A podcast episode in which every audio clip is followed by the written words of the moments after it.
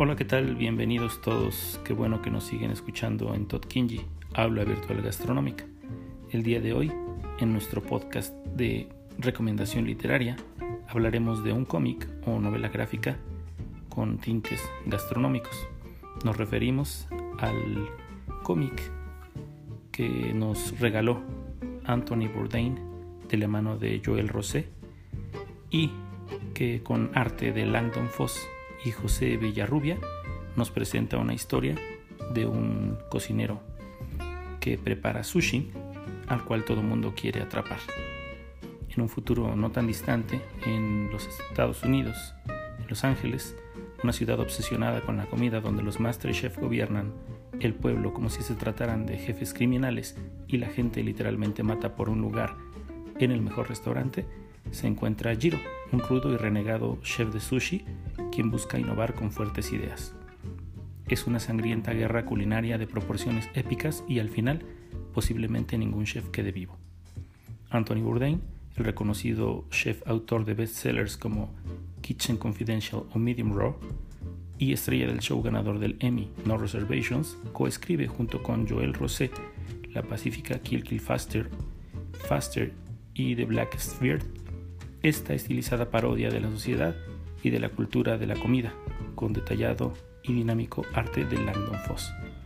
Es una novela gráfica publicada por Vértigo que podemos encontrar todavía en algunas tiendas en línea y en su momento salió a un precio de 169 pesos mexicanos. Es un ejemplar mm, medianamente grueso, a color, con ilustraciones muy detalladas que nos demuestran el cuidado y el trabajo que hubo detrás de su realización. Está recomendada para personas mayores de 18 años, no es una caricatura fácil de entender, es, un, es una novela gráfica bastante gráfica, bastante eso, pues sí, sangrienta en algunas de sus ilustraciones. Y pues básicamente habla de una sociedad en el futuro donde hay que tener cuidado con lo que se pide, sobre todo cuando hablamos de un cocinero del, del tipo de Giro, el cual está, pues vamos a decirlo de alguna manera sencilla, muy casado con la cocina tradicional y al cual le molesta sobremanera que le pidan cuestiones que considera culinariamente aberrantes como Sushi California. Este personaje es hábil en el manejo del cuchillo, pero también en el manejo de la espada, y es parte de lo que esta historia nos muestra en sus páginas.